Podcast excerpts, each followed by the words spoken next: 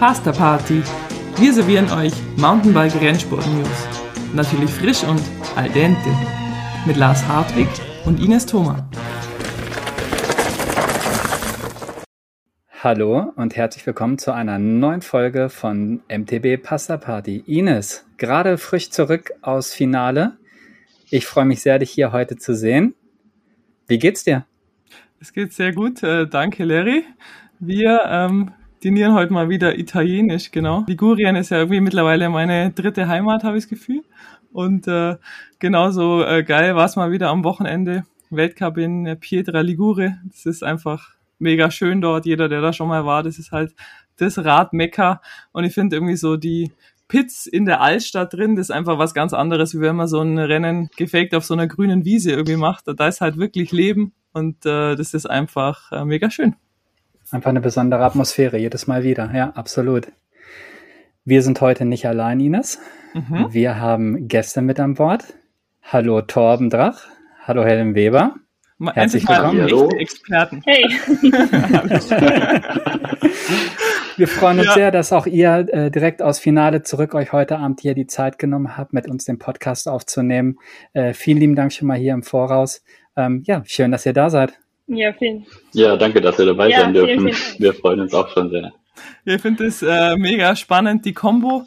Mir ist es tatsächlich eingefallen, als wir äh, gemeinsam bei der Siegerehrung standen. Ihr erinnert euch, stand man so ein bisschen am Rand, am Bogen und dann hat mir einmal äh, Helens ehemaliger Vereinsmitglied, Coach, wie auch immer, da kommen ja. wir gleich drauf, hat mir ein paar sehr witzige äh, Details erzählt über Helen, ihren Werdegang.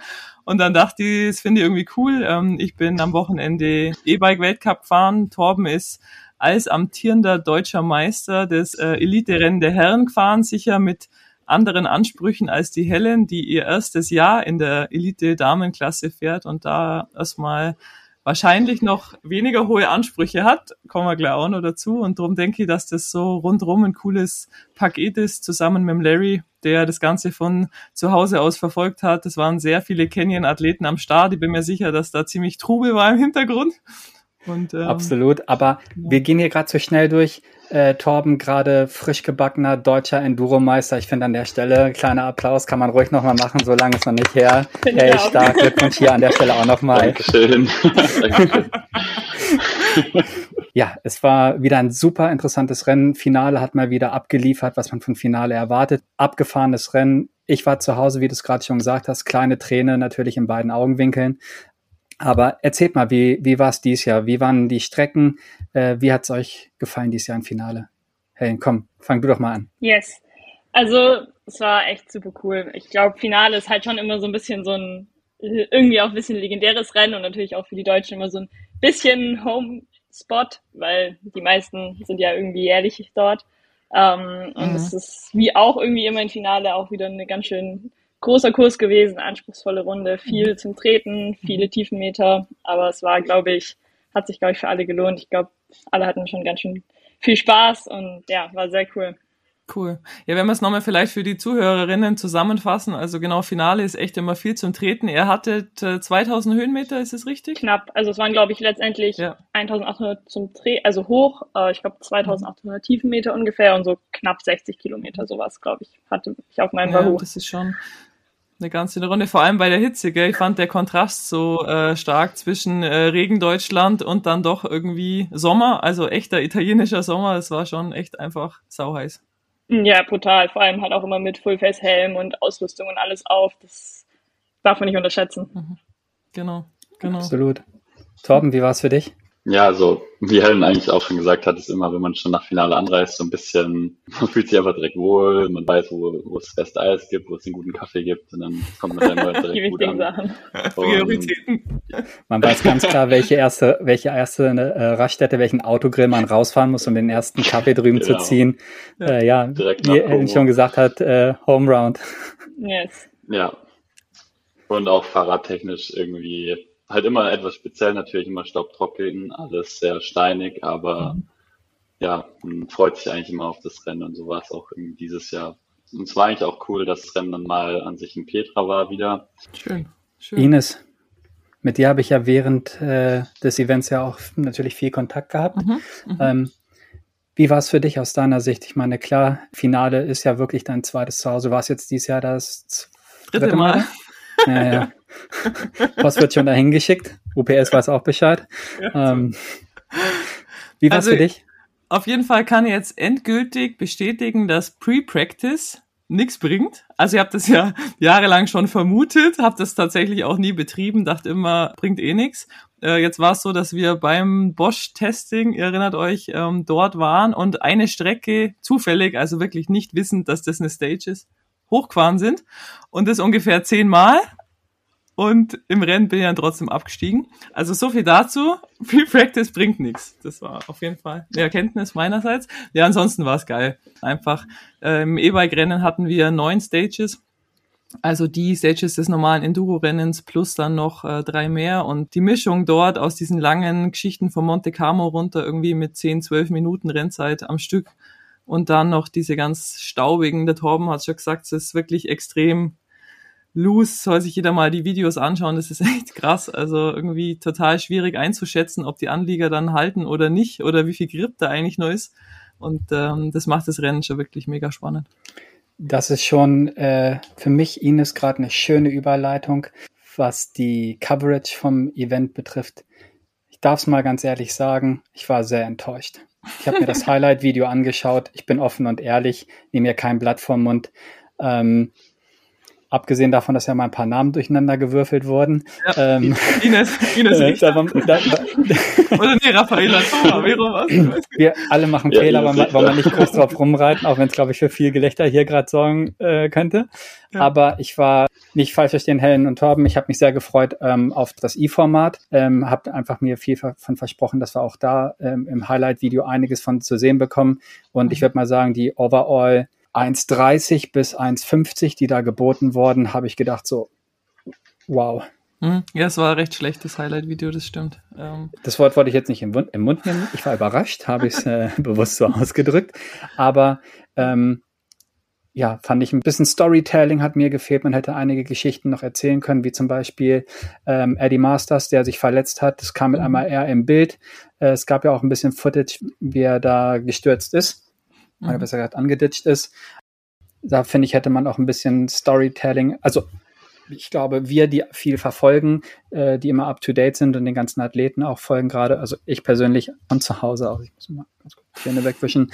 Ähm, äh, ich wusste nicht, worum es geht, aber ich glaube, jeder andere, der einfach nur mal äh, reingeschaut hat, mhm. konnte sich nichts erklären, okay, warum stand der da und hat sich die Schulter gehalten, mit einmal ist er nicht mehr aufgetaucht, da muss ja was mhm. passiert sein. Ich denke, mhm. also sowas hat mir so ein bisschen gefehlt, wisst ihr? Mhm. Voll. Also ich habe es mir auch gedacht, muss ehrlich sagen, ich dachte mir auch ein bisschen so, oh, okay, also irgendwie jetzt so ein bisschen dann mal kurz noch E-Bike reingewürfelt. Ich dachte am Anfang echt, das ist ein bisschen ein Joke, muss ich ehrlich sagen, weil also das ist ja jetzt eh irgendwie schon relativ wenig dafür, dass man sich vielleicht doch ein bisschen mehr erhofft hat jetzt mit dem Wechsel ähm, zu Discovery, aber das fand ich schon echt schade, dass es dann mal so kurz reingewürfelt wurde, eigentlich dann auch nur so die Uphill-Stages. Ähm, ich hab, und auch, glaube ich, ich habe ein bisschen die Kommentare durchgelesen. Also ich glaube, das haben sich ganz schön viele gedacht. Hm. Ich verstehe halt nicht so wirklich, jetzt ist Enduro ja wirklich schwer darzustellen. Das wissen wir ja alle. Es ist schwierig, das Format zu präsentieren. Und jetzt gibt es ein Format, nämlich diese Uphill-Stages im E-Biken, was du wirklich darstellen kannst. Ich meine, das eine Ding war eine Minute lang und du konntest, ähm, der Max hat ja zum Beispiel zugeschaut und mit dem Handy gefilmt, du konntest mit einer Kameraposition eigentlich die ganze Stage abdecken sogar, weil das war so ganz trailmäßig um Bäume rumgesteckt auf so einem ganz kleinen Gelände. Also für Zuschauer wirklich ideal. Und selbst das dann nicht reinzubringen, ist irgendwie ähm, schade, ja. Aber es gab da äh, im Hintergrund auch schon einiges an, äh, ja, ich will jetzt nicht sagen Beschwerden, aber es haben sich viele Teams, äh, haben wohl geschrieben und haben gesagt, dass sie sich zu wenig repräsentiert fühlen und äh, ich musste auch schon irgendeinen so Bogen ausfüllen. Also von dem her ähm, gab es das. Touché, finde ich, finde ich gut, dass, dass die Leute sich hier zu Wort melden. Ja. Ähm, ich glaube, da haben wir uns alle ein bisschen mehr versprochen vom E-Format, aber ja, schauen wir mal, wie es beim bei der nächsten Runde wird. Man weiß ja auch, man kennt ja auch immer nicht die die Hintergründe. Ja, Gab es zu wenig Kameraleute, dass da irgendwie ein bisschen ähm, Personal gefehlt hat, dass man irgendwie mhm. immer an der Strecke direkt sein konnte, um beide Formate abzudecken. Mhm. Mhm.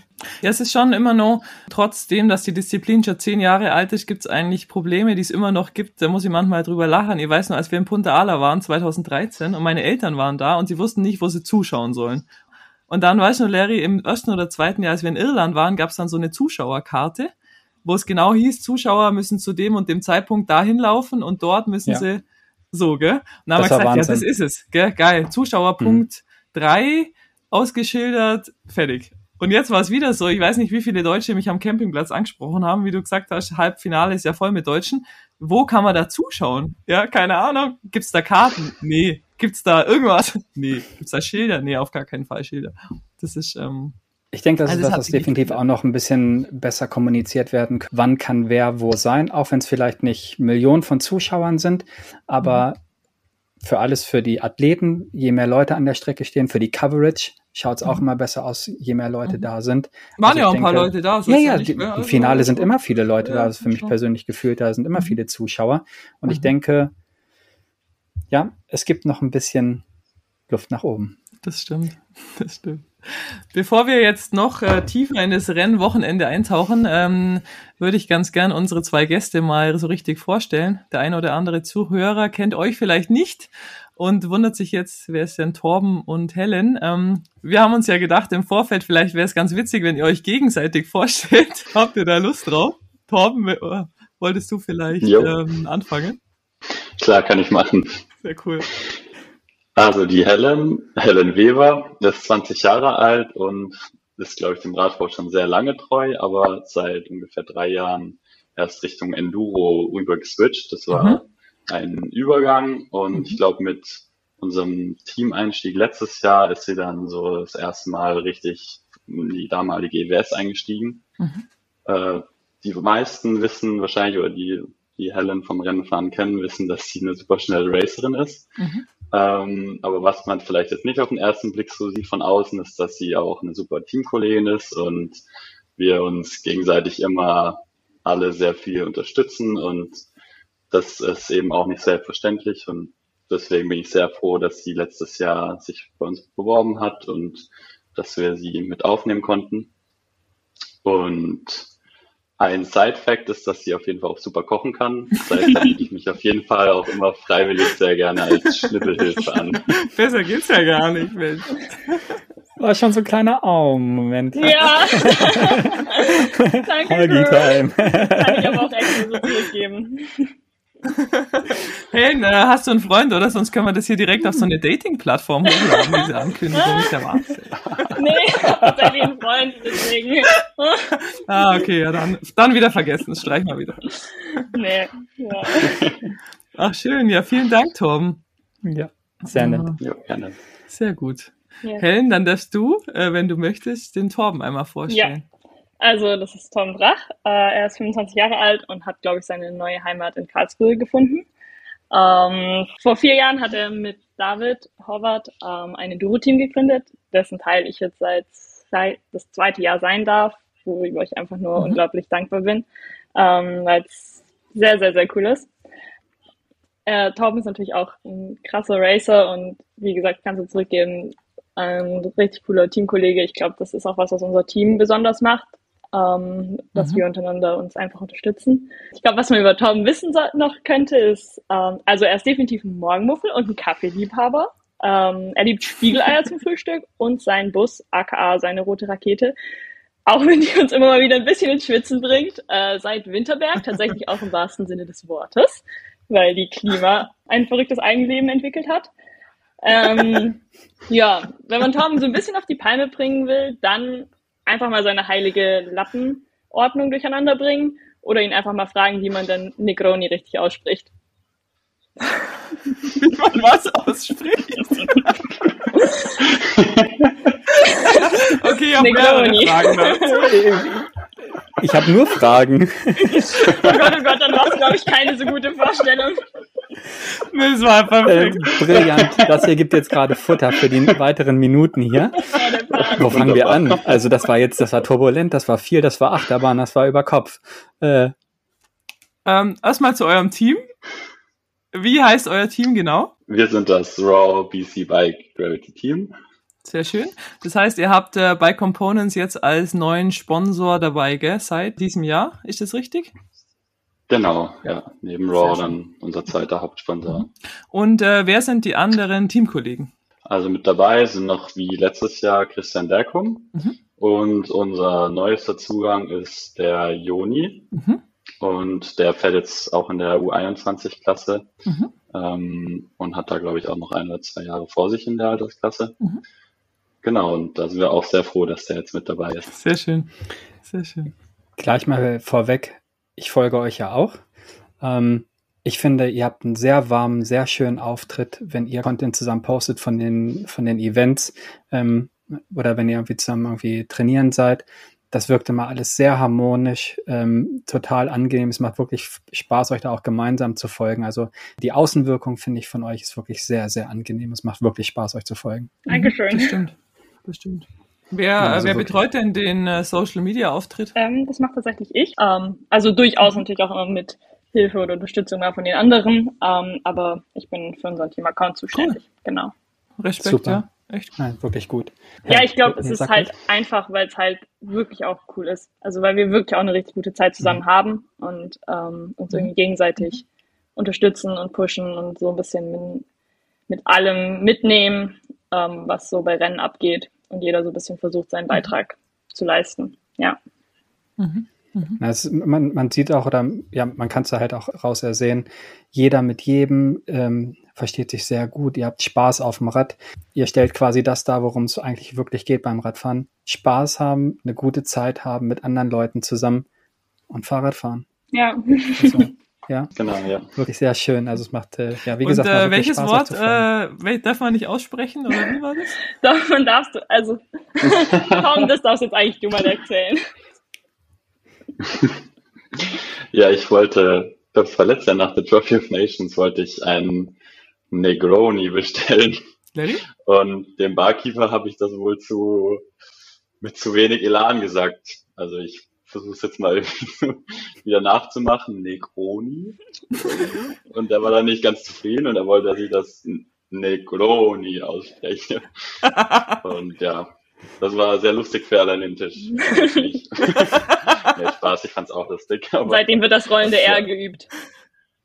Ah, Negroni. Ah, alles klar. Negroni. Ja, und, ähm, nächster Punkt, die rote Rakete. Erzähl uns, Torben, von der roten Rakete, von der Lappenordnung in der roten Rakete. Ja? Was hat's damit auf sich? Was ist die rote Rakete? Also das ist, die rote Rakete ist sehr liebe aus, äh, liebevoll ausgedrückt äh, mein Crafter, also unser eigentlich Racemobil, mhm. der jetzt auch seit zweieinhalb Jahre mit dabei ist. Mhm. Und der ist auch schon so ein bisschen in die Jahre gekommen, hat so seine Problemchen, aber toi toi toi, bisher sind wir an jedes Ziel gekommen und äh, ist auch ein super Hotel äh, für sämtliche Übernachtungen gewesen. Mhm. Sehr gut. und äh, Lappen, ähm, wer ist der Lappen? Mhm. Was ist das für ein Lappen? Immer unterschiedlich. ah. Je nach Rennen, ja, so ein äh, sortierendes System. Das war äh, in Tasmanien, da hatten wir irgendwie irgendwann, ich weiß nicht, wie genau das kam, wir hatten irgendwie zu viele Lappen im Wohnmobil hier rumhängen und dann war der eine mal ein Abdrucknerlappen, dann war da doch wieder ein Tischabwischlappen oder für den Boden und dann ist das irgendwann mal alles ein bisschen durcheinander gekommen, als es äh, hektischer wurde und es in dem Derby nur noch geregnet hat. Und ja. Geil. Ja. Sei froh, dass ihr kein Kind habt. Bei uns gibt's noch den Gesichtslappen, den Hinternlappen, da geht einiges durcheinander, sage ich. Die sollte man nicht verwechseln. Wenn du das durcheinander würfelst, ja, dann, dann ist halt Achterbahn. Am besten eine Beschriftung starten oder sowas. Schön. Torben, äh, die Helen hat es gerade schon angesprochen. Wie kam es zu der Gründung von jetzt Raw BC Gravity Team? Wie kam es dazu? Alles ja schon vier Jahre her und mhm. Damals ähm, haben David und ich uns gerade wieder so ein bisschen kennengelernt, also David Torwart. Wir sind früher, also wir kennen uns schon seit Ewigkeiten über das Cross Country, wir waren beide in der Nationalmannschaft, er immer eine Altersklasse über mir mhm. und damals, also klar, wir kannten uns, aber wir haben jetzt nicht super viel miteinander gemacht und haben dann aber zufällig im gleichen Jahr unsere Karriere beendet und dann mehr Gefallen am Gravity Sport gefunden. Und da sind wir dann wieder aufeinander gestoßen und haben dann zusammen auch ziemlich viel gecoacht, also eine Jugendmannschaft. Und dabei ist dann irgendwann, haben wir uns dann so gedacht, nee, irgendwie, das war's noch nicht. Wir haben ja irgendwie nochmal Bock auf Rennfahren bekommen. Und so sind wir dann gemeinsam an unseren ersten Deal gekommen. Und eigentlich während das alles so in der Planung war, hatte er dann leider seinen Unfall. Ähm, aber trotzdem haben wir ziemlich bald danach beschlossen, dass wir das zusammen fortführen und er dann eben als Teammanager dort die Arbeit übernehmen wird. Ähm, und ich eben neben zwei weiteren Fahrern dann als Teamfahrer in dem Team unterwegs bin. Mhm. Das heißt, du bist ähm, wie lange Cross-Country gefahren? Erzähl mal so ein bisschen. Wie lange warst du in der Nationalmannschaft und wie kam der Wechsel zum Enduro bei dir? Hm, Cross-Country bin ich eigentlich schon immer gefahren. Also früher war es für mich einfach Mountainbiken. Es war, ich gehe raus mit dem Fahrrad und gehe in den Wald. Und wie es dann halt so, wir hatten einen großen Verein bei uns im Ort, in Kirchzarten. Und wie es dann halt so kam, ist man dann auch auf die Rennen gefahren im Verein. Und ich habe da mehr und mehr Gefallen dran gefunden. So ging es dann halt immer weiter, Stufe für Stufe. Und irgendwann, genau, ich weiß nicht, ab welchem Alter es dann den richtigen Nationalkader gibt. Ich glaube ab U15 oder U17. Mhm ähm, bin ich dann eben diese Auswahl gekommen und so dann immer auf den internationalen Wettkämpfen eben unterwegs gewesen. Und gemacht habe ich das dann bis 2017, glaube ich. Das war dann meine letzte Saison. Die bin ich zur Hälfte noch gefahren. Da war ich dann gerade in der U23-Klasse. Und da habe ich dann an irgendeinem Punkt einfach gemerkt, dass ich, dass ich das einfach nicht mehr so möchte, wie es war. Also vor den Rennen habe ich das dann irgendwie gespürt und wollte eigentlich nicht wirklich das Rennen fahren. Mhm. Und dann nach dem Rennen, vor allem wenn ich dann Erfolg hatte, war das halt wieder wie verflogen und dann ist wieder bis zum nächsten äh, Rennen mhm. ähm, ja, weitergegangen. Und irgendwie hat sich das ein paar Mal so oft wiederholt und einmal habe ich dann vor dem Rennen zu meinem Papa gesagt, ich will das hier gerade eigentlich gar nicht mehr, mir macht das eigentlich keinen Spaß. Erinnere mich nach dem Rennen nochmal dran. ich glaube, das Rennen habe ich dann gewonnen und danach direkt zu mir gekommen und hat gesagt, da, wir müssen da über was reden. Und ja, das war dann eben in der Saison, wo ich dann ja den Abschluss da gefunden habe, aus dem Team ausgestiegen bin und ja, mein erstes Enduro-Rennen dann auch irgendwie langsam gefahren bin. Das heißt, du Hast hattest du sofort wieder Bock, ähm, weiter Rennen zu fahren oder war da eine Zeit, wollte ich auch gerade fragen, Larry, oder? oder war da eine Zeit, Echt? wo du gesagt hast, nee, jetzt reicht's mir, jetzt will ich nichts mehr wissen von Wettkämpfen? Das ist schwierig zu beschreiben. Also wenn man da so total drin war und also ich habe Leistungssport also auf hohem Niveau sicher sechs Jahre betrieben. Dann mhm. hat man da so viel Schwung und dort dann einfach kurz aufhören, das, also so komplett raus, das ging irgendwie auch gar nicht. Und ich glaube, mit dem Schwung bin ich dann erstmal weitergegangen und habe mich für meine allererste EWS angemeldet. Im gleichen Jahr über so eine Wildcard bin ich da reingekommen, weil ich okay. in, auf Cross-Country Weltcups gefahren bin, haben die mich damit reingenommen und bin dann eben hier im Finale 2017 die EWS in der U21 gefahren und dann halt auch direkt sehr erfolgreich. Also ich wäre auf jeden Fall in der Top 10 gelandet, hatte manche Top 3 Stages. Ach, aber gut, ich wurde noch, habe noch eine Strafe gekriegt, weil ich ein Laufrad wechseln musste, weil ich ein Felge kaputt gemacht habe. Also zählt das Ergebnis eigentlich auch nicht. aber ja, so war es dann halt, oh, das was anderes, das macht mir auf jeden Fall mehr Spaß und bin dann da erstmal so ein paar Rennen gefahren. Was aber auch erstmal noch nicht so das Wahre war, weil ich auch gemerkt habe, dass einfach das Umfeld fehlt. Ich war da mehr oder weniger alleine unterwegs, hab noch nicht so, war noch nicht so connected. Mhm. Und so ging es dann auch erstmal noch das Folgejahr, ähm, wo ich dann auch eigentlich wieder entschlossen hatte, ich lasse es wieder sein und mhm. gehe einfach, also ich bin dann nach Karlsruhe gezogen zum Studieren und dann dachte ich, okay, dann schließen wir das Rennfahren jetzt einfach ab auf dem Niveau und ähm, Radfahren hat mir natürlich immer noch Spaß gemacht. Und dann kam natürlich, oder dann kam eben die Zeit, wo ich David getroffen habe und wir dann irgendwie gemeinsam wieder Lust am Rennenfahren bekommen haben. Und hat sich gut getroffen, dass ich eben noch die EWS-Qualifikation hatte fürs Folgejahr. Mhm. Somit bin ich dann doch eben weitergefahren. Geil. Wieder mal eine ganz eigene Geschichte. Mhm. Finde ich auch, ganz ja. eigener Verlauf. Finde ich es, äh, Helen, wie war es bei dir? Wie ist es bei dir so gelaufen? Was hast du vorm Enduro gemacht? Ja, tatsächlich gar nicht mal so unähnlich, weil ich komme auch aus dem Cross Country. Ähm, mhm das auch Jahre, also das auch halt als Leistungssport gemacht, ähm, war nicht ganz so erfolgreich wie Tom, aber ähm, das war halt auch schon irgendwie immer so mein Ding und habe aber auch, habe schon früh gemerkt, dass einfach mir das Technische und die Abfahrt taugt und hatte irgendwie auch Glück, weil ich Trainer hatte, die darauf einfach auch viel Wert gelegt haben ähm, und mich da einfach auch dann gefördert haben. Ähm, und dann ist es auch so ein bisschen, ich hatte nicht mehr so viel Erfolg irgendwie oder es ist nicht mehr so richtig gut gelaufen. Ich habe auch irgendwie viel gekränkelt und habe auch gemerkt, boah, irgendwie, es ist eigentlich nicht so 100% meins. Ich hatte auch immer irgendwie super, war ich war immer super nervös vor den Rennen und es war schon, ist eher so Richtung Angst fast schon gegangen und ähm, mhm. war aber irgendwie auch voll halt, man ist da ja so drin, dass man dann auch nicht das so direkt kappen will. Also ich hatte jetzt keinen Druck von außen, dass ich das machen muss, aber ähm, dann, das war dann so mit so 15, 16, sowas, 17. Ähm, und dann mhm. war 2020, das war ja dann so erst so richtig Corona-Jahr, waren ja dann eh keine Rennen und dann habe ich tatsächlich mir im Training den Ellenbogen gebrochen ähm, und war dann halt natürlich auch erstmal, ich glaube, knapp drei Monate irgendwie raus. Äh, und ich war davor schon mal so ganz vereinzelt mal Enduro-Rennen gefahren und es hat mir irgendwie voll getaugt. Ich saß da auf dem Enduro von meinem Dad, so, also das war so ultra, ultra Hobby, aber es war schon da irgendwie richtig cool und dann hat mir so, glaube ich, einfach der Abstand durch die Verletzung und auch dadurch, dass es ja eh keine Rennen gab mit Corona und so, den Mut gegeben, zu sagen, so, nee, ich lasse es jetzt, ich habe Bock auf Enduro fahren, ich probiere das jetzt einfach mal. Und dann habe ich zum Herbst, als ich dann wieder Radfahren konnte, habe ich dann einfach beschlossen, so, ich will jetzt irgendwie Enduro fahren.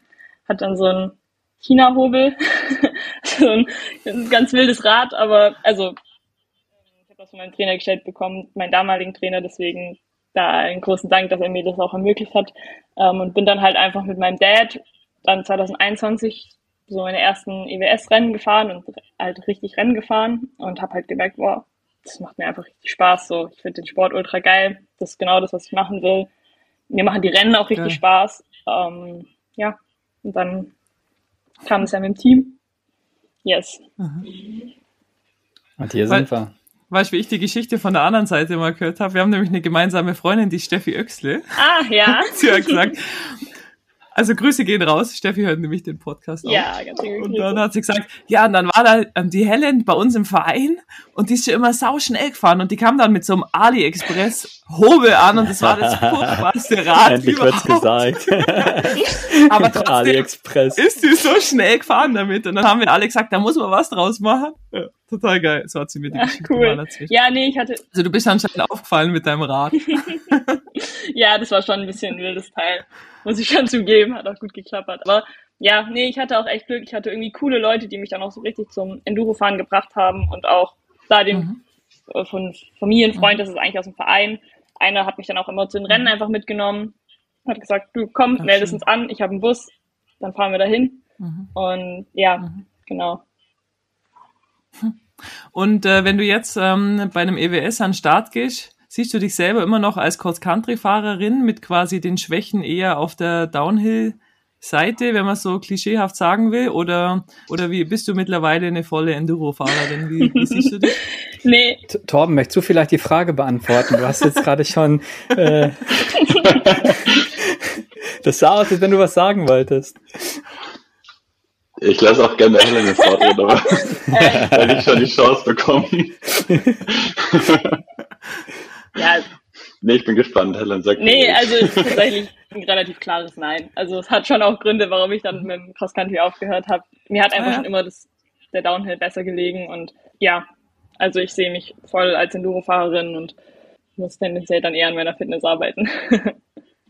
Ach, witzig. Das ist oft so lustig, wie sich das dann so umkehrt, gell? Ja, voll. Das, äh, das heißt, ähm, bei dem Rennen jetzt in Pietra ganz konkret äh, waren die ersten zwei Stages ja extrem lang, ziemlich flach, viele Tretpassagen, so zwölf Minuten und dann gab's am Schluss so ein paar reine Downhill-Stages. Was wäre da dein Favorit? Wo schneidest du besser ab im, im Klassement? Also ich glaube tendenziell eher in reinen Downhill-Stages oder ich mag es auch einfach gerne, wenn es mhm. steil ist. Ähm, aber jetzt im Finale, glaube ich, waren die langen Stages sogar auch relativ gut. Ähm, ja. Mhm aber wahrscheinlich schon eher die Downhill Stages. Mhm. Cool. Voll angekommen im Sport. ich hoffe es. Geil. Ihr drei, wollt ihr mal nacheinander so ein bisschen von eurem Verlauf im Finale Ligure mal so ein bisschen erzählen, dass die Leute mal so ein bisschen Einblick bekommen, wie bei euch so das Rennen gelaufen ist? Ähm, Helm, wollen wir mal einfach mal mit dir anfangen, dass du mal so ein bisschen was von deinem, von deinem Rennen im Finale erzählst? Mhm, gerne. Also ähm, wir kamen, waren schon am Montag da und haben am Dienstag Trackwalk gemacht mit den kürzeren Stages im Finale. Das war eigentlich schon ganz cool, aber waren dann, glaube ich, auch alle irgendwie gespannt auf das Training und Training lief irgendwie auch richtig cool. Ich habe mich gut gefühlt. Ähm, man kennt es natürlich auch so ein bisschen vom Boden her und alles. Es ist einem ja doch irgendwie vertrauter, vielleicht auch als andere Rennen. Ja, war aber auch schon so ein bisschen so, huh, sind schon auch lange Stages und viele Gegenanstiege. Es wird eh ein großer Tag und ähm, war dann schon auch ja, ein bisschen aufgeregt, aber ich hatte irgendwie total Bock. Und dann am Renntag, ich weiß nicht, ich hatte einfach einen richtig coolen Tag im Rennen. Ich habe mich von Anfang an eigentlich ganz gut gefühlt oder ich habe gemerkt, dass ich einfach heute pushen kann und auch wirklich an mein Limit gehen kann. Also auch sowohl ähm, von der Technik oder halt ja psychisch als auch physisch einfach. Das, ähm, das war cool und ähm, bin dann halt mhm. die ersten vier Stages gefahren, habe auch gar nicht nach meinem Ergebnis geguckt, ähm, weil ich dachte, jetzt fahre ich einfach mal und habe dann aber nur gesehen, dass mein Dad mir irgendwie geschrieben hat, so Stage 1 war super, die zweite auch und dann ähm, habe ich vor der vierten Mal geguckt und dann war ich natürlich schon ganz schön überrascht und irgendwie auch total happy und dann habe ich auch gesehen, dass da war dann tatsächlich Rafa, glaube ich, sogar noch auf drei und war dann auch so super stoked und dachte so, alter geil. Ähm, ja, und habe dann noch die letzten beiden Stages durchgezogen. Es war echt ein brutaler Tag. Also ich habe dann schon auch hinten raus schon gemerkt, dass mich das fitnesstechnisch, dass ich da irgendwie noch ein bisschen limitiert war. Ähm, mhm. Aber ich war auch irgendwie happy, auch dass ich nicht gestürzt bin, weil es war ja doch schon auch ein ziemlich sturzreiches Rennen. Ich hatte zwar einige mhm. Momente, aber hab's noch zusammenhalten können. Und du bist ja 17. geworden, yes, gell? Genau, ja. Genau, gratuliere. In deinem ersten Elite-Jahr. Hättest du, hättest du das vorgestellt vor dem Jahr, dass du so in die Top 20 dieses Jahr reinfährst? Was war, was war das Ziel vor, vor der Saison? Also, das war auf jeden Fall ein Ziel, in die Top 20 zu fahren. Aber ähm, nach Tasmanien, das war eine Wahnsinnserfahrung und ich würde es immer wieder machen, aber ähm, platzierungstechnisch war das ja bei mir einfach nicht gut und ich hatte auch tatsächlich einfach einen mhm. relativ schwierigen Winter, weil ich super viel erkältet war und dann mich halt überhaupt nicht so vorbereiten konnte, wie ich es eigentlich wollte.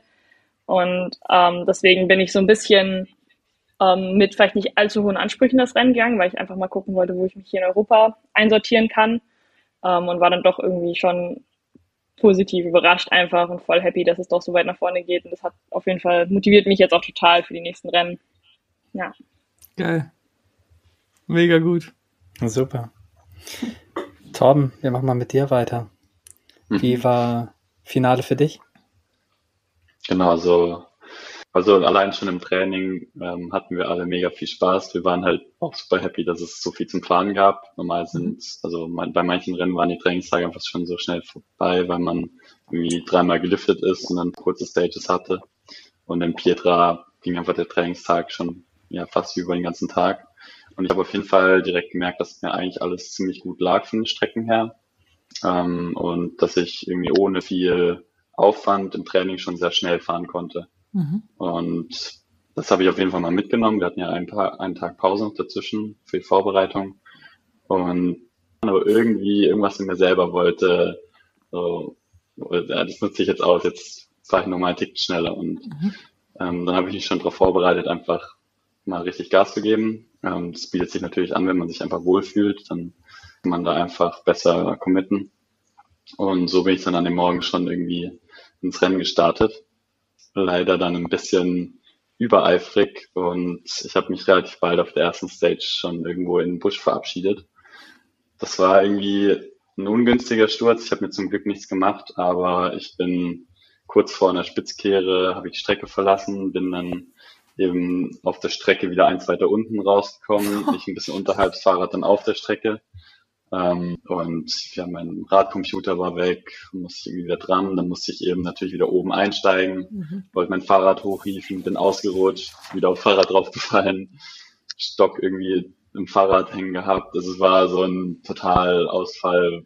Ich habe schon merkt, okay, jetzt also direkt echt viel Zeit verloren und dann aufs Rad gesetzt, dann ist gerade Computer wieder abgefallen, dann musste ich nochmal anhalten, dann musste ich noch den Fahrer hinter mir durchlassen und dann war das, also mhm. diese Stage war schon direkt einfach so mhm. für mich, okay, das Rennen ist an sich jetzt zu Ende, was irgendwie eine gute Platzierung angeht, bin eben mhm. abgerollt und auch gemerkt, dass ich also gegen Ausgang von der Stage ganz viele komische Manöver hatte, obwohl ich wirklich äh, gemäßigt dann runtergefahren bin. Das war dann schon noch nicht so nicht so klasse und habe dann auch gedacht, okay, jetzt einfach mal weiterfahren. Ich habe mich nicht verletzt, aber ich kann jetzt auch nicht mehr großartig pressen.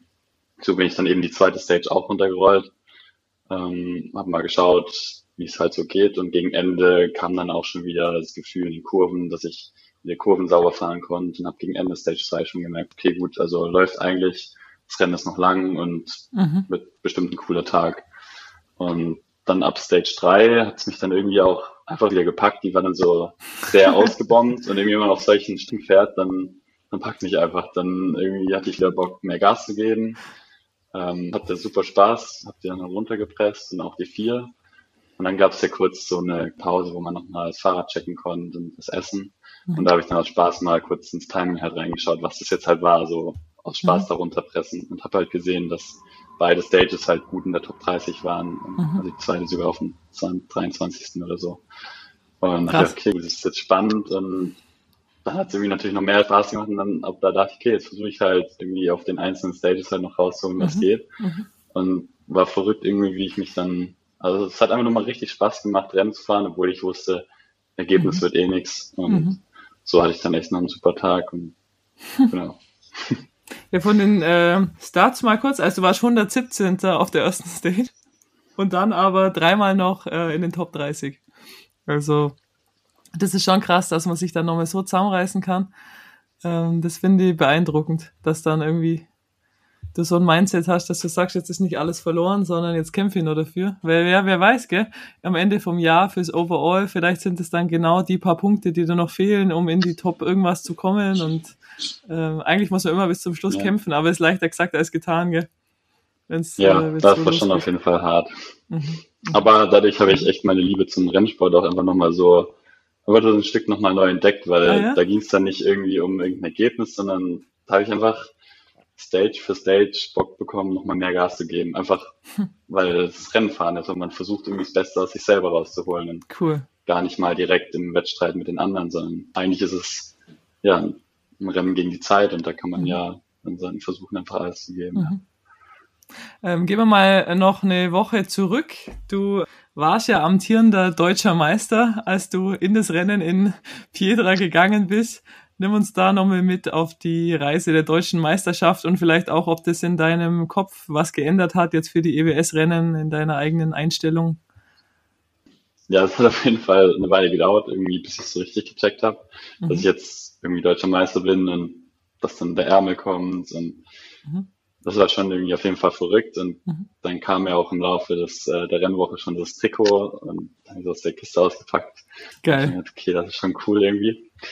Ähm, war irgendwie auch schon immer ein Traum von mir, mal deutscher Meister zu sein. Im Cross Country immer schon danach irgendwie dafür gekämpft und oft schon der Favorit gewesen, aber ich habe es nie geschafft tatsächlich und jetzt dann so vier Jahre später in einer anderen Disziplin, in der Elite-Klasse zu schaffen, das war dann schon, das kam dann erst so nach und nach, dass ich das dann irgendwie realisiert habe, wie cool das dann doch irgendwie ist. Und mhm.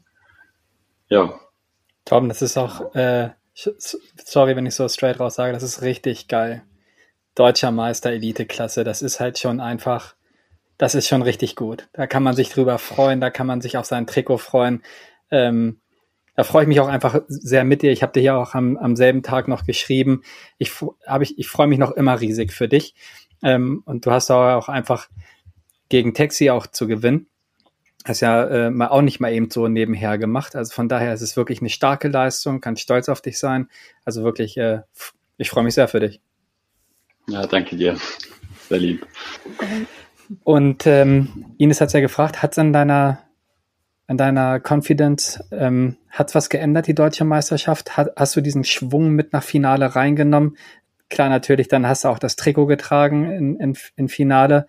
Hat das nochmal so einen mentalen Push gegeben, dass du gedacht hast, so, hey, da geht was, es ging jetzt schon dieses Jahr was und da geht noch weiter was? Ja, ähm, vielleicht nicht so arg, wie man erwartet, aber es war, also die deutsche Meisterschaft als Rennen an sich war für mich schon auch mental irgendwie schon ein, eine Wegänderung, weil ich irgendwie im Training von der deutschen Meisterschaft mich gar nicht so super gefühlt habe und Es war ja doch auch ein sehr spezielles Rennen, da ich das zu kurz war. Mhm. Und da sind dann natürlich auch irgendwie wieder Selbstzweifel aufgekommen. Und das war an dem Wochenende eben nochmal sehr stark, weil das Training eben, wie gesagt, nicht so super lief. Und dass ich dann doch im Rennen ähm, mich so überwinden konnte und einfach ein gutes Rennen ohne Stürze, ohne große Fehler durchziehen konnte.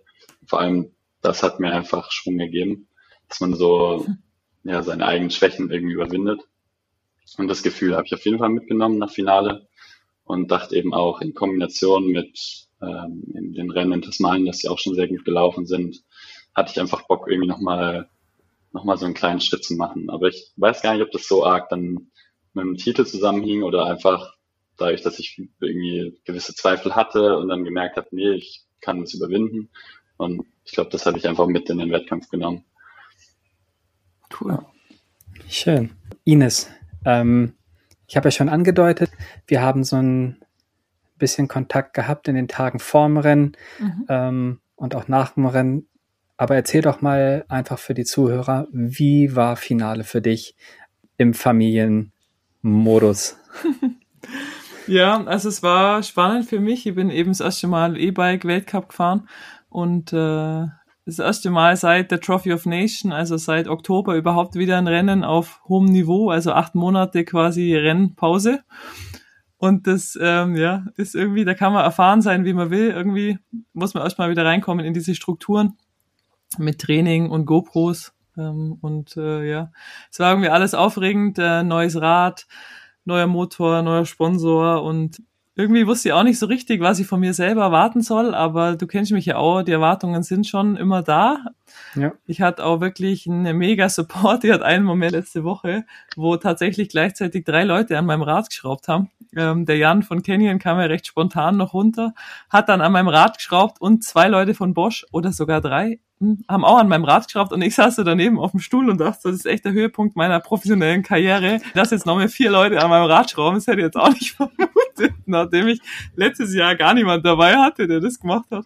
Also es war irgendwie An der Stelle ähm, möchte ich ganz gerne noch mal kurz einen Shoutout machen an Jan Bölz, aka Bölzinger Toni. Jan, vielen lieben Dank äh, hier nochmal an der Stelle für deinen Support, dass du dich donnerstags ins Auto gesetzt hast äh, zu Ines runtergefahren bist und am Freitagmorgen direkt ihr Support gegeben hast. Also ja. wirklich starke Leistung.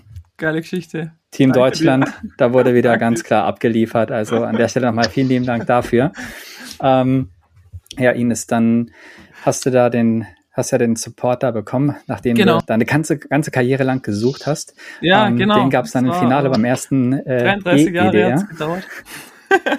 nee, und das war spannend für mich. Ähm, auch das Training äh, lief super. Es ist einfach ein bisschen anders mit dem E-Bike. Es ist ähm, erstmal denkt man Tick einfacher, weil du ja im Transfer ein E-Bike hast. Dann wiederum sind es sehr lange, sehr flache Stages, wo das E-Bike wirklich nur wenige Sekunden äh, Motor zuschiebt und der Rest fährt mal über 25 kmh und fährt tatsächlich mit einem nicht allzu leichten Rad Sprints. Genau, also man darf das nicht unterschätzen, das ist anstrengend. Und ähm, die Uphill Stages, es gibt zwei Power Stages, wo es eben nur bergauf geht, so ganz, ganz eng verwinkelt technisch. Und es ist ein mentaler Druck, da verreckst komplett. Das ist echt, wenn du am Morgen an das Rennen denkst, denkst du nur an diese zwei Uphill Stages. Alles andere ist halt runter, keine Zuschauer, mache irgendwie. Aber es ist echt, wenn du halt in normalen EWS-Rennen eine Stelle schwierig findest, dann fährst du halt ein bisschen langsamer. Aber sagen wir mal, es kommt nie eine Stelle, wo man jetzt schieben muss. Also wenn man, das gibt's einfach nicht. Und bei dem Uphill-Ding ist es halt so, wenn du da einen Fehler machst und du kommst nicht hoch, dann schiebst halt. Und du schiebst halt so ein 25 Kilo E-Bike bergauf neben hunderten von Zuschauern. Und oh, das ist, genau. Also Komplette von Protection, Full Face Helm. Und Geil. dann da schön den Und dann Bocken schön E-Bike bergauf, äh, so eine Stufe hoch qualten. Genau. Wow. Wow. Also ähm, ja, da ist schon Druck dahinter irgendwie. Und dann, ähm, ja, zu meiner Woche, es war jetzt nicht ganz perfekt, leider. Ähm, Romy war ziemlich krank, die hatte zwei, drei Nächte Fieber. Ähm, ja, ich habe sie dann recht viel gestillt, weil das Fieber irgendwie nicht runterging und ähm, einfach ähm, nicht ganz ideal, sage ich jetzt mal. Und das habe ich im Rennen auch noch gemerkt. Die war einfach so ein Tick müde. hatte ziemlich Krämpfe, dann leider auch in einer Power Stage, habe da irgendwie elf Sekunden verloren auf einer eine Minute Stage. Äh, das war mehr als in jeder anderen Downhill Stage, einfach äh, viel. Und ähm, genau, von dem her war es jetzt nicht perfekt, aber es hat mir mega viel Spaß gemacht. Also ich habe es keine Sekunde bereut, äh, dass ich da eine neue Disziplin versuche. Es war cool und äh, ich bin Vierte geworden am Ende. Genau, da bin ich erstmal total zufrieden damit. Also ich war echt ein paar Stages vorne dabei und ein paar Mal auch die äh, Tracy Mosley versägt. Ich bin immer vor ihr gestartet und es ist schon Druck, wenn die hinter einem startet. Hey, das ist schon wie früher. Denkst du, oh nee, bitte, überhol mich nicht. Genau. Ähm, Definitiv, wenn, wenn, wenn Tracy bei den Frauen hinter dir startet, ist gleich als wenn bei den Herren der Barrel hinter dir startet. Du weißt genau, ja. Ja, genau. Weiß genau, Alter, 40 Jahre, aber, aber die, scheißegal. Ja. Die räumen halt nochmal richtig das Feld auf, ne? genau.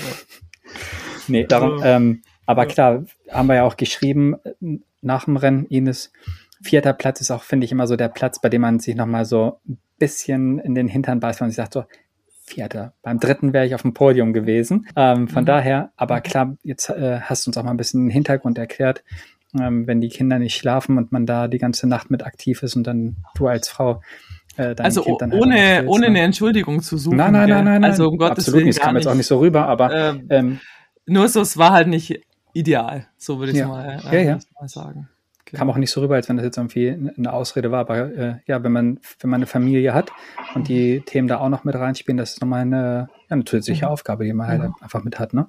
Wenn die Kinder und, nicht schlafen nachts, dann schlafen sie halt nicht. Naja, und dann schläft man halt selber auch nicht. Und dann ja. sagt die Garmin-Uhr einem in der Früh schon immer ganz schön, äh, sie werden sich heute nicht erholt fühlen.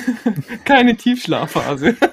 und denkt, oh, Alter. Torben, Torben vorm ersten Espresso wird das Fenster aufmachen und die Uhr erstmal gescheit aus dem Fenster feuern, Fenster wieder zu. genau. genau so. genau Nein, aber ähm, ja, Finale Power Stage, dann mit Krämpfen da hoch, ja, denke ich mir, ja. Beneide ich dich nicht. Aber ja, ähm, bei mir war es dann ein bisschen so wie beim Torben, genau, also vormittags äh, dann Krämpfe äh, total erschöpft in die Mittagspause und dann echt so ein bisschen mental, oh, dachte ich so, oh, was mache ich da eigentlich? War so, warum mache ich das eigentlich immer noch? Gell? So, oh, denke ich.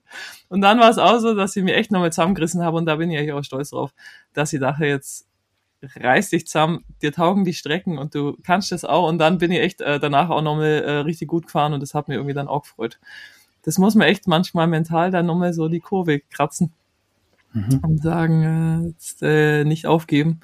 Und das ähm, hat eigentlich auch gut funktioniert, genau.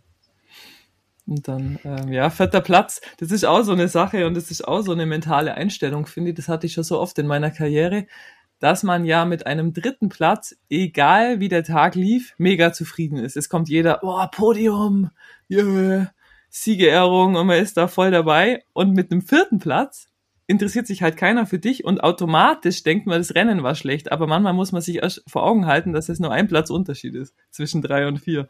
Aber Absolut. das macht so viel aus in der ganzen Wahrnehmung, in dem auch, wie die Leute reagieren. Ähm, und da muss man sich echt manchmal selber so am Stavittchen nehmen und sagen, also ja, genau. Also ist halt Vierter, aber ist jetzt auch nicht so schlecht. Absolut. Das muss man halt erstmal auf die Reihe kriegen.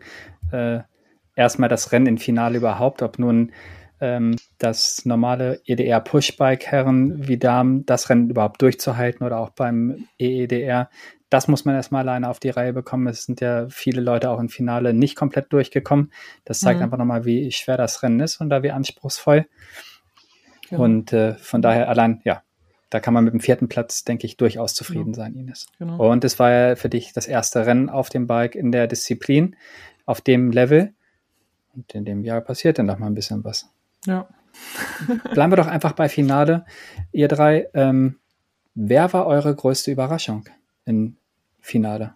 Wo habt ihr gedacht, so, wow, wo kam das denn jetzt her? Raffaela war geil, weil ähm, wir davor noch gesprochen haben und sie einfach gesagt hat, nach letztem Jahr hat sie so ein bisschen den Glauben dran verloren, dass sie ganz vorne mitfahren kann. Und äh, darum ist es vielleicht falsch gesagt. Das hat mir jetzt nicht überrascht, weil ich dachte eigentlich auch mal, dass sie es kann, aber das war so ein bisschen das, dass sie halt jetzt wieder zeigt hat, sie hat zwei Stages gewonnen, was echt Wahnsinn ist. Äh, weil so zweiter, dritter zu sein, das kann man irgendwie schon mal machen, aber der Beste zu sein, also wirklich eine Stage zu gewinnen, das finde ich richtig cool. Und ähm, dadurch würde ich sagen, Raffaela Richter dann auch leider nur Vierte, auch so ein bisschen die Holzmedaille wie bei mir, aber wirklich extrem knapp äh, am Podium mhm. wieder dran. Das fand die äh, richtig cool. Ja, ich glaube, ich wollte mich genau, also ich würde mich genau dem anschließen. Ich habe, wie gesagt, in dem Rennen dann gesehen, dass sie Dritte war und war schon so, boah, geil. Mhm. Und habe dann auch nach dem Rennen gesehen, dass sie zwei Stages gewonnen hat und ich finde es einfach nur krass und ist natürlich da auch irgendwo ein Vorbild ähm, für mich auch einfach und ähm, ja, natürlich schade, dass es nicht für den dritten Platz gereicht hat, aber ich bin mir sehr sicher, dass sie das irgendwann noch rocken wird. Bin ich bei euch, habe ich mich auch total für sie gefreut. Äh, bei Raphael ist ja auch nicht immer alles rund gelaufen und dann jetzt ein Finale Platz 4 zusammenzufahren, das ist ja, ja, hat mich auch sehr gefreut. Starke Leistung. Ja. Torben. Also bei Rafa schließe ich mich auf jeden Fall auch total an. Ich glaube, nach der ersten Stage haben wir uns nochmal gesehen und ich glaube, sie meinte, sie war gar nicht mal so begeistert. Bei den Männern, da hatten wir einen Italiener in den Top Ten mhm. auf dem siebten mhm. Platz. Ähm, mit dem war ich, oder ja, wir kennen es eigentlich relativ gut von Rennen, weil wir immer so auf den gleichen Platzierungen unterwegs waren. So ein super netter Kerl. Und ich finde auch, er fährt mega schön Fahrrad, so, also in seinen Videos, die er auch immer hochlädt und so. Der Tommaso Francalo. Mhm. Und der ist jetzt halt bei seinen fast Heimrennen Top 10 gefahren, also siebter geworden und das ist natürlich ein Riesending und ich glaube, ich habe auch gelesen, irgendwie, dass so gut noch nie ein Italiener war und Echt? da habe ich mich halt auch einfach mega viel gefreut, weil das ist halt äh, schon einfach ein großes Ding irgendwie. Okay. Ja. Und ich finde es auch, also es motiviert halt auch äh, zu sehen, dass irgendwie das Fahrer so große Sprünge machen können. Mhm. Dann einmal gepusht durch ähm, Home Crowd und ein bisschen bessere Streckenkenntnis eventuell. Aber mhm. das muss man trotzdem auch erstmal machen, Siebter zu werden. Und ja. Ja, fand absolut. ich super cool anzusehen, auch wie happy er war, sich mit seiner Family gefreut hat. Und, ja. Das ist eine schöne Überleitung. Ich würde hier auch ganz gerne einen Namen reinwerfen. Äh, vor der Home Crowd so gutes Ergebnis fahren. Für mich war es äh, Gloria Scarsi, ja. ähm, wo ich gesagt habe, so ich habe ich hab mich unfassbar für sie gefreut. Mhm. Ja, klar kann man jetzt sagen, ja, ist ja klar, dass er den Namen sagt, die fährt ja auch für Canyon. Ähm, nein, Gloria ist einfach eine verdammt coole Person. Die ist eine ähm, coole Socke, ja. Das ist, die ist einfach so super. Und mhm. dann zu Hause mhm. auf die Position zu fahren, mhm. ähm, das nenne ich, also es ist halt auch Druck, jeder kennt sie da, jeder, der an der Strecke gestanden hat, hat mhm. ihren Namen geschrien, mhm. weil sie halt einfach finale Local ist. Ja, klar, die kennt die Strecken. Aber dann auch zu sagen, Home Race, das war ja mal dann wirklich die, ein wirkliches Heimrennen, mhm. äh, direkt vor der Haustür und dann die Nerven zu behalten und das Ding da komplett durchzubringen, da mhm. muss ich auch sagen, mhm. stabile Leistung, Hut ab, das war Performance. Und weil ich ja schon über den Canyon-Athleten gesprochen habe, ich habe mich auch einfach für Dimitri Tordo unfassbar gefreut. Ich auch. Oh. Partyboy, einfach mal gescheites Partyhütchen zu Hause gelassen und richtig den Hahn aufgedreht. Ja. Ähm, für den habe ich mich auch einfach echt gefreut, ja. dass, der's, dass er es zusammengebracht hat und äh, so weit nach vorne gefahren ist. Also, den ja, hätte ich auch was gesagt, ja. Mhm. Der Dimitri war halt auch echt noch nie auf dem Podium und wir machen ja schon immer da Witze drüber. Und jetzt war er wieder so knapp am Podium ist so eine krasse Leistung, echt. Also Wahnsinn. Ja. Mhm. Ich glaube, wir könnten über viele Namen reden, weil einfach, wir können ja mal vielleicht ähm, noch in die Show Notes äh, das Highlight-Video reinhauen, dass die Leute einfach auch mal sich angucken können, worüber wir hier auch die ganze Zeit geredet haben. Wenn man sich mal das Highlight-Video anschaut, wie die, wie alle Rad gefahren sind, das mhm. war einfach, da konnte man schon sehen, fand ich persönlich, mhm. dass es eine verdammt teite Kiste wird. Mhm. Mhm. So. Mhm ja, hat Spaß gemacht anzuschauen, wie die, wie die da alle lang geflogen sind. Also äh, ja, war ein super Rennen. Mhm. Ich denke auch vor Ort gewesen zu sein, sich das Rennen anzuschauen. Wenn man das mhm. Rennen nicht mitfährt, äh, hätte mit Sicherheit auch mega Fets bereitet. Ja, auf alle Fälle. Darum nochmal dabei gewesen. Larry hat sich nochmal eine Träne aus den Augen gewischt. Ja, Larry, wir haben dich vermisst. Wir haben dich vermisst. Ja. Aber in Leogang ähm, bist du dabei, genau. Wir können ja mal einen kleinen Ausblick geben. Also jetzt, dieses Wochenende geht's ja weiter mit dem Cross-Country und Downhill-Weltcup in der Lenzer Heide. Ähm, ja. Und dann gleich das Wochenende drauf, wo wir alle vier dann auch äh, wieder sein werden, ist Leogang. Und zwar das erste Mal ein Weltcup-Rennen, wo alle Disziplinen an einem Ort sind. Also entweder wird's mega gut oder total chaotisch. Ähm, sind wir, glaube alle auch ein bisschen gespannt. Auf jeden mhm. Fall ist es geht's los am Donnerstag mit Enduro und E-Bike, am Freitag Short Track, dann Downhill und Cross Country alles an einem Ort. Also wer noch Bock hat und sowas noch nie in Live gesehen hat, äh, in Leogang gibt's alles, alles zu sehen. Ich bin auch echt gespannt, wie das Ganze wird. Mhm. Ähm, wir haben uns auch, vielleicht können wir ja schon mal ein bisschen teasern, Ines. Wir haben uns ja auch für Leogang was ganz Besonderes diesmal ausgedacht. Wir werden äh, auch natürlich ein bisschen vom Rennen dort berichten. Wir werden mal ein bisschen herumlaufen mhm. mit einem Mikrofon und mal so ein paar Stimmen einfangen, wenn wir uns da befinden. Ja, da freue ich ähm, mich ja drauf. Ich freue mich verdammt drauf auf die ganze mhm. Sache mhm. und ich denke, dass wir hier nochmal äh, was Besonderes. Wir schleichen uns so ein bisschen in die Pits rein. Schauen ja. so hinter die Kulissen. Ich habe es vorhin zu Helen schon gesagt, ich habe so das Gefühl, so Downhill-Pits, die sind ja ein bisschen wie so, wie so Burgen, wie so Festungen, die sind so abgeschlossen. Da muss man echt nein, bei so einem Seitenfenster einsteigen mit so einem Reißverschluss. Außer beim Collective. Ja, gut. Ja, da, da, da ist alles offen. Da ist alles offen, inklusiv. Nein, Spaß beiseite. Wir werden uns dann äh, eine Zeit aussuchen, die Ines und ich. Wir werden dann mal durch die Pits schleichen und werden versuchen, Helen, Torben, wir werden uns da bestimmt mhm. auch sehen. Dann werden wir auch mal vielleicht noch mal einen Kommentar von euch mit einfangen können. Und mhm. äh, ja, ich denke, da werden wir mal eine ganz besondere Folge mhm. zusammenschneiden. Larry, was ist da so deine Arbeit vom Pro Sport Management, wenn du dann live auf so ein Rennen fährst? Was, ähm, was erwartest du dir da? Ja, ich ähm, habe ja immer offene Punkte mit den Teams. Ich habe äh, die Teams dieses Jahr noch nicht gesehen. Mhm. Ähm, abgesehen vom äh, Canyon Northwave Team, das ich dich getroffen habe. Da werde ich die ganzen Teams treffen. Wir werden über ein paar offene Punkte sprechen, über ein paar Sachen, wo man dann halt nicht immer schreibt. Man wird die Athleten mal wieder äh, sehen, man wird da wieder den Kontakt pflegen. Also mhm. das ist da meine Aufgabe, wenn da mal irgendwo eine Hand benötigt wird, ob es Fahrradwaschen ist, ob es Geschirr abspülen ist, ähm, springe ich auch damit ein. Freue ich mich auf jeden Fall auch immer drüber. Mhm. Vielleicht werde ich auch mal bei Ines über Spike drüber wischen. Mhm.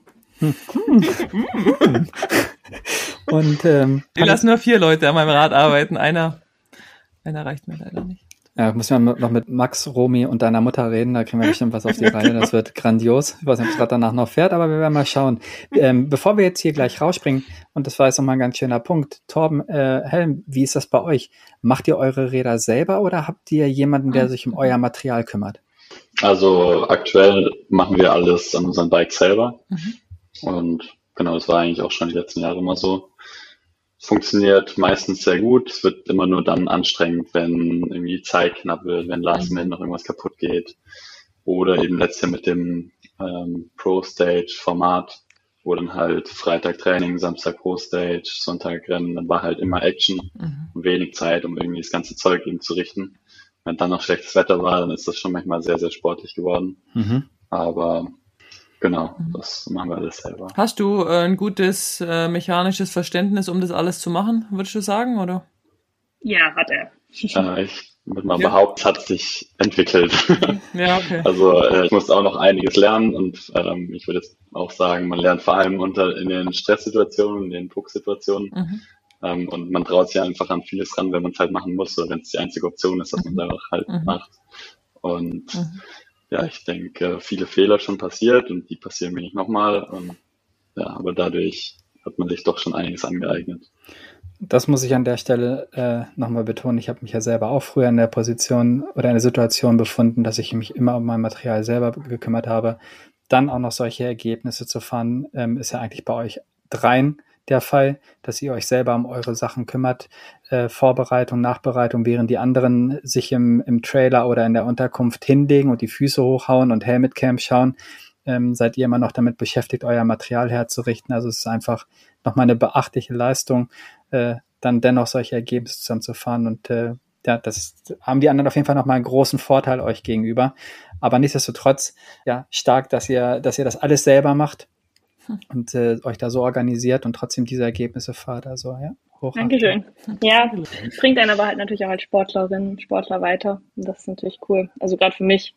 Ähm, ich habe so viel gelernt in den beiden Jahren und das ist dann irgendwie auch cool, im Rennen zu stehen und zu wissen, so, ey, mein Fahrrad läuft richtig gut und irgendwie habe ich es selber gemacht und das ist dann irgendwie auch cool. Geil. Auch wenn es natürlich anstrengend ist, aber ja. Torben, da habe ich noch eine Frage an dich. Ihr habt mir in Pietra bei der Siegerehrung erzählt, dass den äh, neuen äh, Fahrrad, äh, Vierrad, äh, Fahrrad, Rollstuhl, wie auch immer, vom David, du designt hast, beziehungsweise deine Masterarbeit drüber gemacht hast. Das fand ich total spannend und das wusste ich gar nicht. Äh, magst du das noch kurz erzählen, wie das dazu kam ja. oder was es genau damit auf sich hat? Ja, da muss ich ein bisschen äh, korrigieren. Also David hat sein Gefährt aus Kanada gekauft. Ja. Und wir haben dann den Plan geschmiedet, eben selber da eine optimierte Version davon zu machen. Aha. Und da habe ich dann eben über den Fahrwerkteil davon meine Bachelorarbeit geschrieben. Okay. Und da haben wir sozusagen ein fertiges Konzept, ähm, was auf die Umsetzung wartet, was halt bei uns gerade beiden einfach zeitlich super schwierig ist. Ach so, Weshalb das gerade alles nochmal ein bisschen langsamer vorangeht. Das heißt, Aber ihr habt ja, ähm, das versucht zu optimieren, weil bestimmte Sachen nicht so funktioniert haben, wie ihr es euch vorgestellt hattet? Oder wie, warum ja, habt ihr gedacht, ihr müsst es besser machen? Das Grundkonzept von dem Pferd hat uns halt absolut überzeugt. Das kommt sehr nah an ähm, gewöhnliches Fahrradfahren ran. Ähm, aber es, wir sehen es halt auch als erste Generation von vielleicht einer neuen Art Fahrzeuge für Menschen mit solchen Einschränkungen. Ähm, deswegen haben wir gedacht, da wollen wir auf jeden Fall unsere eigene Version draus machen, ein paar Sachen optimieren, einfach so gestalten, wie wir es, also ich meine, wir haben halt die Erfahrungswerte direkt aus erster Hand, weil ja, ja. ich würde sagen, ähm, der härteste Tester für ein solches Gerät ist, den man nicht äh, vorstellen kann. Das heißt, wir haben da definitiv Grenzen ausgelotet und nach den Grenzen dann irgendwie die Entwicklung angefangen. Und ja, also wir haben auf jeden Fall ein super Konzept parat und mhm. mal schauen, ob wir das äh, in den nächsten Jahren mal noch umgesetzt bekommen. Geil, voll spannend. Ja, definitiv cool, ähm, dass ihr, dass ihr da Arbeit rein investiert. Mal schauen, was noch draus wird. Ja, das ist geil. Ja. Ich finde es schön, dass wenn man äh, jedem versucht, die Möglichkeit zu geben, an dem Sport teilzunehmen und da das Bestmöglichste rausholt, dass die Leute auch wirklich Spaß dabei haben. Äh, ja, bin mhm. ich mal gespannt, wie das, mhm. wie das noch weitergeht bei euch. Ja, ich auch. so, ähm, eben, ich würde sagen, das war hier noch nicht das Ende. Wir bleiben einfach gleich nochmal drin. Beenden jetzt aber mal den Podcast, sehen uns ja aber auch in äh, Leogang schon wieder, wie wir schon angekündigt haben, mit mal einer ganz anderen Folge. Helen, Torben, ich danke euch vielmals für die Zeit und für die nette Unterhaltung, für die ganzen Infos hier bei euch. Wir wünschen euch an der Stelle natürlich viel Erfolg noch für die restliche Saison und sind natürlich gespannt, was da noch an Ergebnissen herauskommt. Viel Erfolg euch. Vielen, vielen Dank. Danke euch. Vielen Dank. Hat super Spaß gemacht. Also dann, dann sehen wir uns in Leogang. Freue so mich. So sieht's aus. Jetzt in Leogang. Ciao. Bis dann. Ciao. Ciao. Ciao.